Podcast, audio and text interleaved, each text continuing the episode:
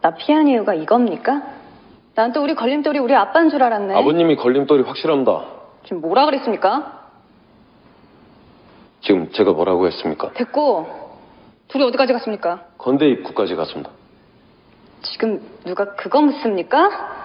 진도 어디까지 갔냔 말입니다. 스킨십 했습니까? 안 했습니까? 안 했습니다.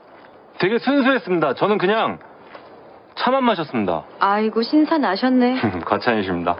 종종 여자랑 그렇게 참하셨구나. 난 또 나랑 헤어질 때 이번 생에서 여자의 여자도 없을 것 같은 얼굴로 가길래 혼자 엄청 짠했네요.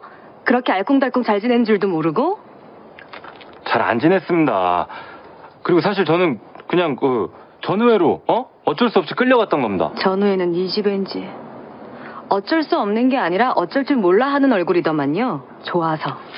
되게 잠깐 봐서 오해하신 것 같습니다. 어, 저는 계속 무표정이었습니다.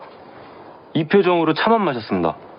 웃기지 마십시오. 차만 마셨는지 차를 태우는지 알게 뭡니까? 차 안 태웠습니다. 거짓말하면 사태 더 커집니다.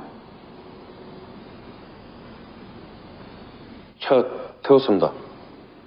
제 차는 아니었습니다. 중대장님 차였습니다.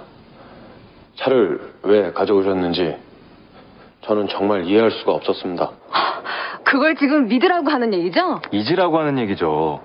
저는 정말 지금은 이름도 기억이 안 납니다. 아, 이름도 기억이 안 나는데 신지영 세 글자에 그렇게 헐레벌떡 달려오셨구나. 그거 저 아닙니다. 아, 신경질나 진짜 야골라. 음. 이 사람 때문에 산 줄 알아요? 누굽니까? 남자입니까? 지금 그걸 물을 타이밍 아닐 텐데. 여자면 어쩌고 남자면 어쩔 건데요. 여자면 밥 사고 남자면 술 사야죠. 너무 고마운데. 이사장입니다.